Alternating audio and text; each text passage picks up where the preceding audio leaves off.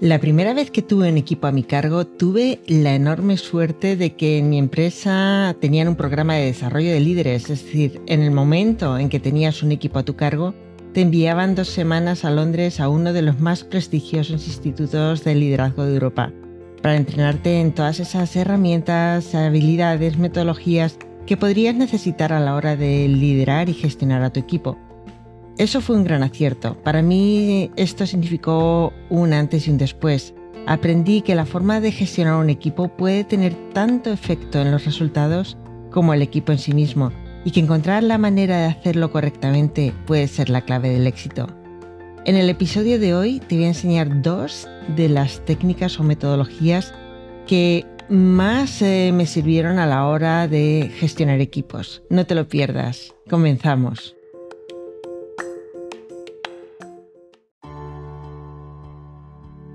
Te damos la bienvenida al podcast Entrena tu liderazgo con Inma Ríos. Aquí encontrarás reflexiones, metodologías y claves prácticas 100% aplicables a tu día a día para desarrollar las habilidades y mentalidad de un gran líder. Si eres directivo o mando intermedio o tienes un equipo a tu cargo, esta es tu guía práctica para potenciar tu liderazgo. Uno de los conceptos eh, fundamentales a la hora de gestionar personas es el concepto de liderazgo situacional. Cuando aprendí por primera vez esta metodología me di cuenta de que no hay un estilo de liderazgo único que sea válido para todas las ocasiones, ni para todos los individuos. La clave estaba en adaptar el estilo de liderazgo a cada situación y a cada persona, así como aplicar eh, cuando la situación lo exija técnicas para obtener el mayor potencial del equipo y de cada individuo. Uno de los aprendizajes más significativos y que más impacto tuvo en la gestión de mi equipo fue el concepto de liderazgo situacional de Kenneth Blanchard. El modelo de liderazgo situacional se basa en que no hay un estilo de liderazgo ideal para todos. Cada uno de los estilos se adapta a los distintos niveles de desarrollo por los que pasa un equipo. ¿Y esto cómo se aplica? Pues bien, es esencial determinar en primer lugar el nivel de desarrollo de los miembros que conforman el equipo para elegir el estilo de dirección idóneo.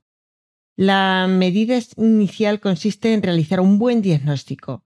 Los pasos a seguir son, en primer lugar, identificar las tareas a realizar. En segundo lugar, evaluar el nivel de competencia de los colaboradores para realizar esas tareas, es decir, si sabe hacer esa tarea, si tiene la experiencia, la formación y las habilidades necesarias para hacer esa tarea. Eso sería el nivel de competencia. En tercer lugar, evaluar el nivel de motivación y autoconfianza de las personas con respecto a esa tarea. Es decir, si quiere hacer esa tarea, si está motivado para hacer la tarea, si tiene interés en hacer esa tarea. Eso sería el, el nivel de motivación para hacer esa tarea. O sea, esto elegimos el estilo que mejor se adapta a la situación. Por ejemplo, a nivel de desarrollo 1 eh, sería em, aquellos colaboradores que son relativamente nuevos en su puesto, están motivados, pero sus competencias no son altas en las tareas que tienen que desarrollar.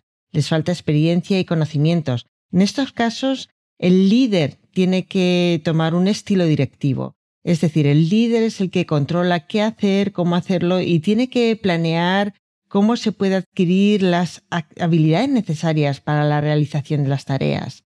Aquí el líder eh, tiene que llevar un, control muy estrecho de la situación.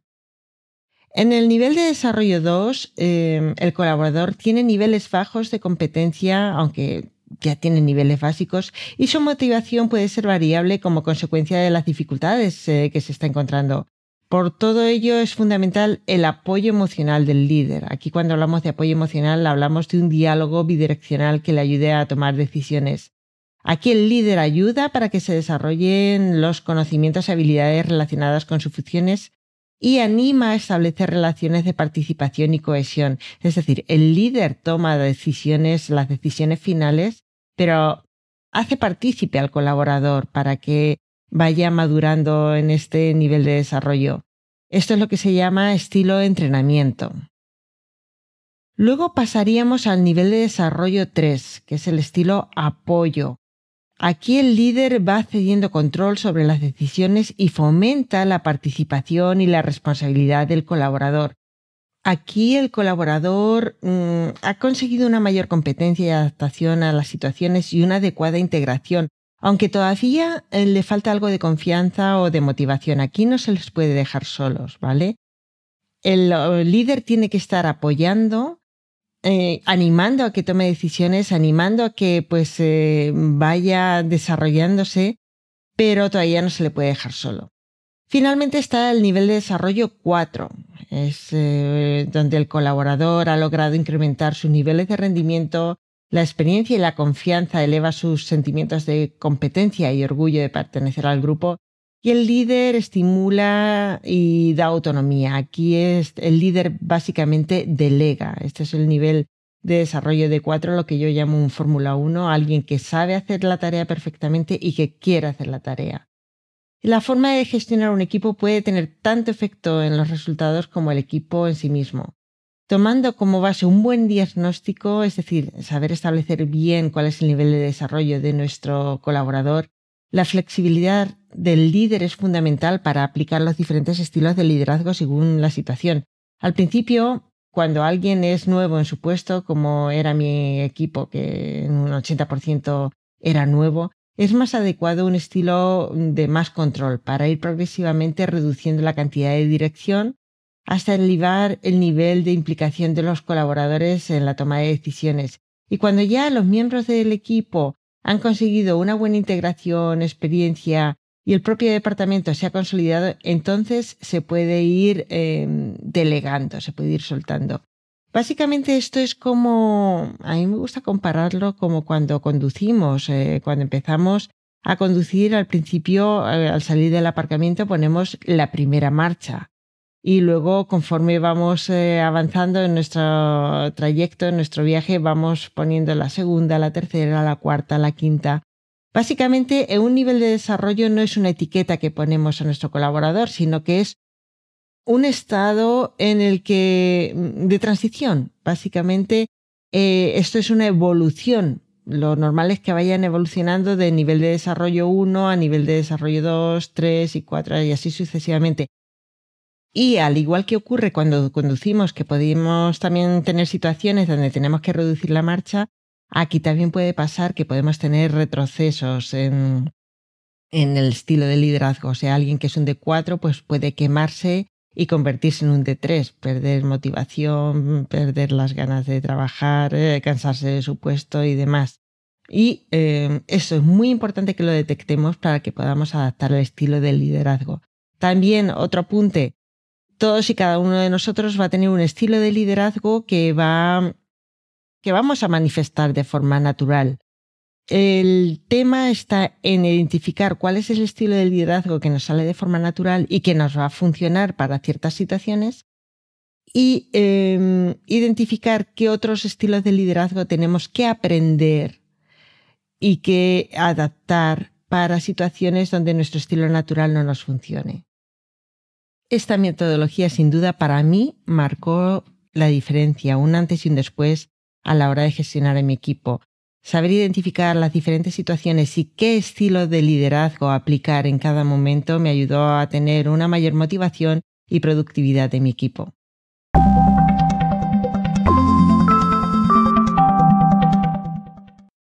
Otro de los conceptos que me ayudó muchísimo a la hora de gestionar mi equipo y que fue una metodología muy potente es em, la forma de liderar Leader Coach. Leader Coach es una metodología muy potente que mm, yo encontré que la forma mejor de aplicarlo es aplicando el método Grow, que os explicaré a continuación, y que es una metodología que, aunque suena muy bien, hay que aplicarla cuando realmente em, merece la pena esa inversión de tiempo y energía. Es cierto que, a pesar de que suena tan bien, requiere una dosis importante de tiempo y energía, y esto no siempre está a disposición del líder de un equipo.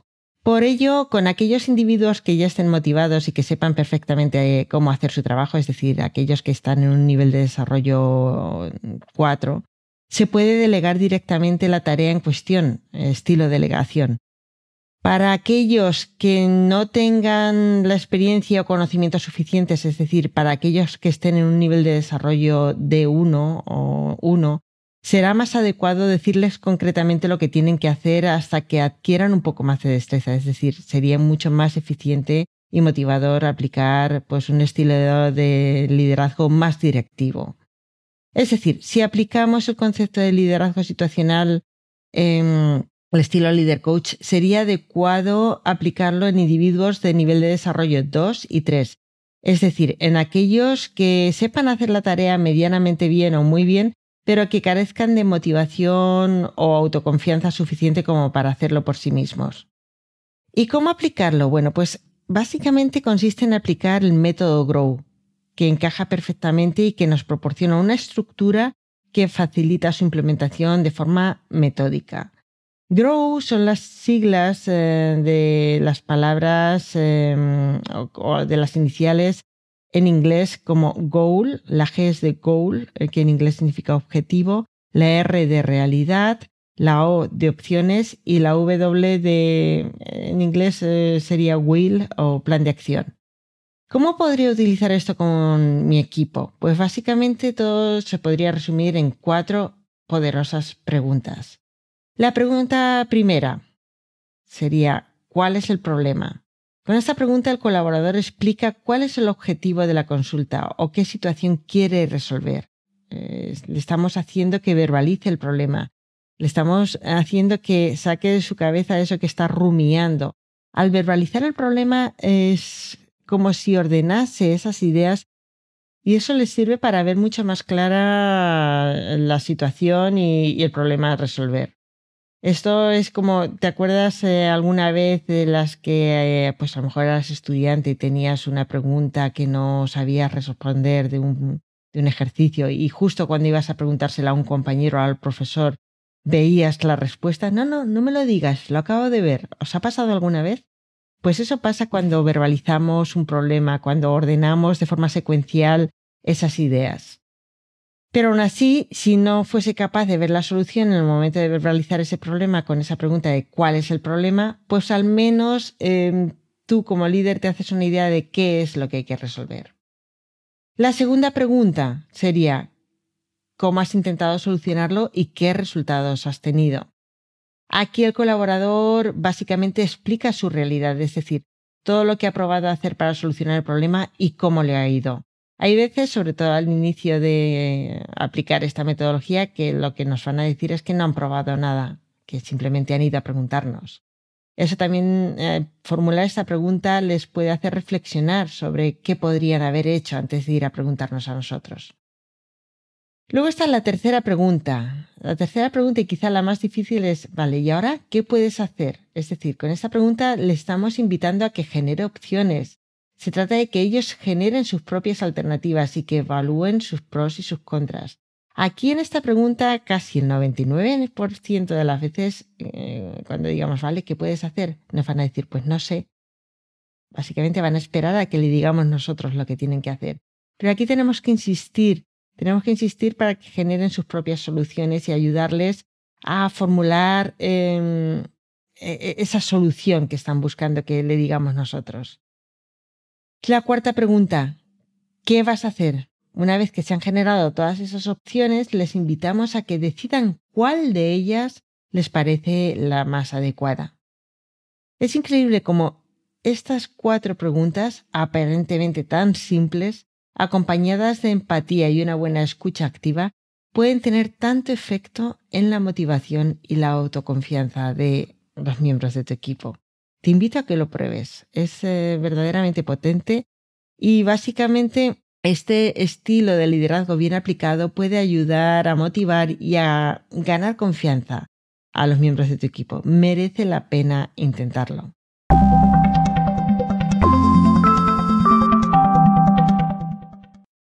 Una parte importante del liderazgo de equipos es eh, la de delegar de forma efectiva.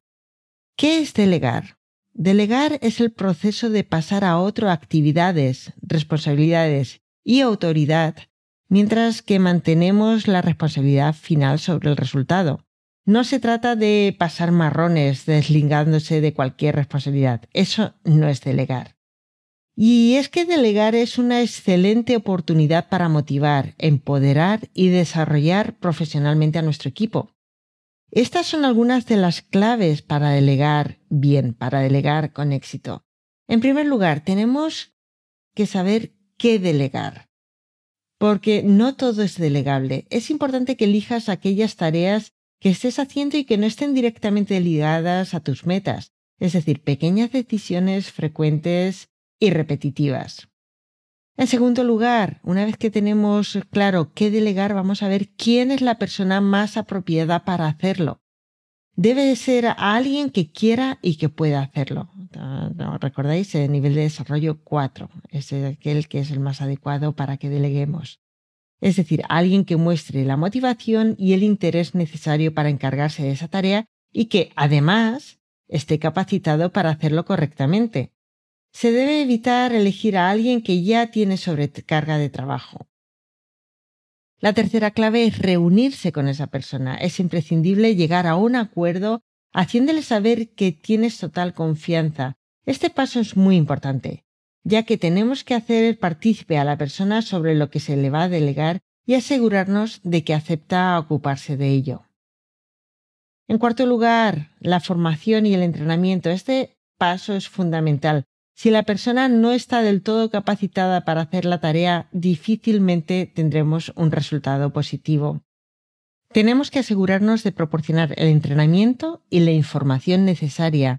De no ser así, no solo no se conseguirán resultados, sino que solamente lograremos frustrar a nuestro colaborador.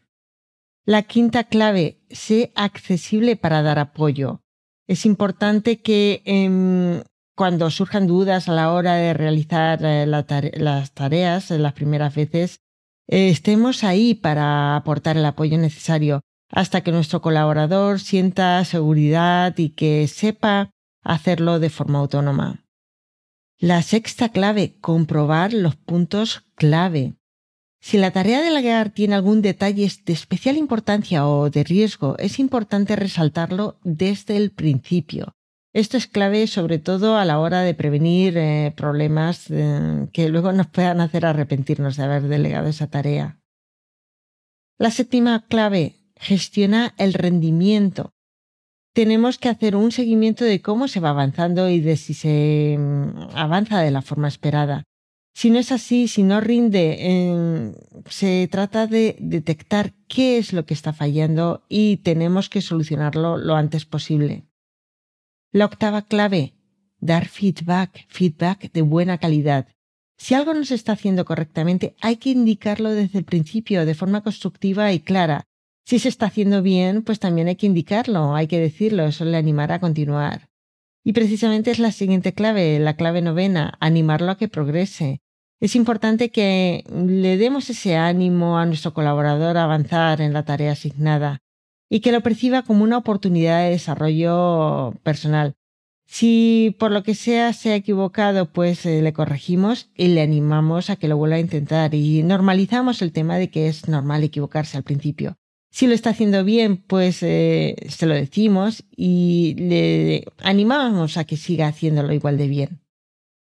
Y la décima clave, si ha ejecutado bien esa tarea, vamos a darle reconocimiento por esos logros. El reconocimiento tiene que ser merecido, sincero y bien dosificado. Y ese reconocimiento puede ser una gran mm, motivación para esa persona.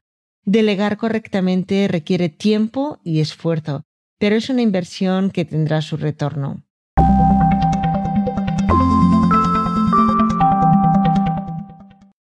Todo esto es un breve resumen de lo que explico con mucho más detalle en mi libro Equipos motivados y equipos productivos.